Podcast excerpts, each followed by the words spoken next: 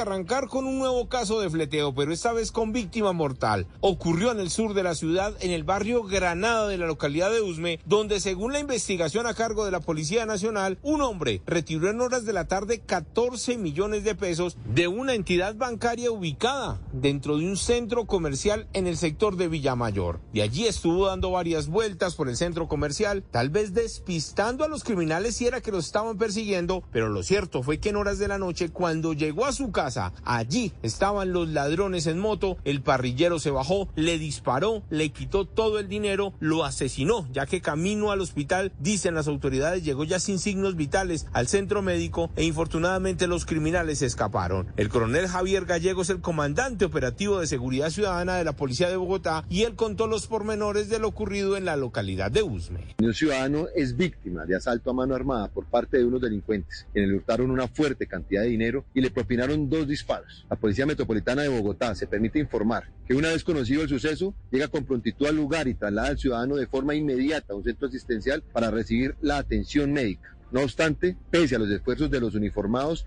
y de los médicos, el ciudadano fallece. Es por ello que de forma inmediata se da inicio a la investigación correspondiente con la recolección de los elementos materiales probatorios para dar con la pronta captura de estos delincuentes. Hasta 20 millones de pesos de recompensa para quien dé información de estos delincuentes en moto que volvieron a ser de las suyas. Se han incrementado nuevamente los ataques de los parrilleros y piden a las autoridades que los denuncien para que no sigan haciendo de las suyas. Hablamos del accidente de tránsito que ocurrió esta madrugada en la avenida Boyacá con calle 72. Un camión que acababa de descargar pollos en uno de los frigoríficos terminó dentro del caño. Dicen que al parecer el conductor sufrió un microsueño, terminó con su vehículo dentro de las aguas, por fortuna resultó ileso, pero a esta hora todavía las grúas tratan de sacar el gigantesco camión de este lugar. El otro accidente se presentó en una de las glorietas de la localidad de Bosa, donde un joven, al parecer en estado de embriaguez, eso lo investigan las autoridades, pierde el control del vehículo, termina volcado, una persona lesionada y ahora las autoridades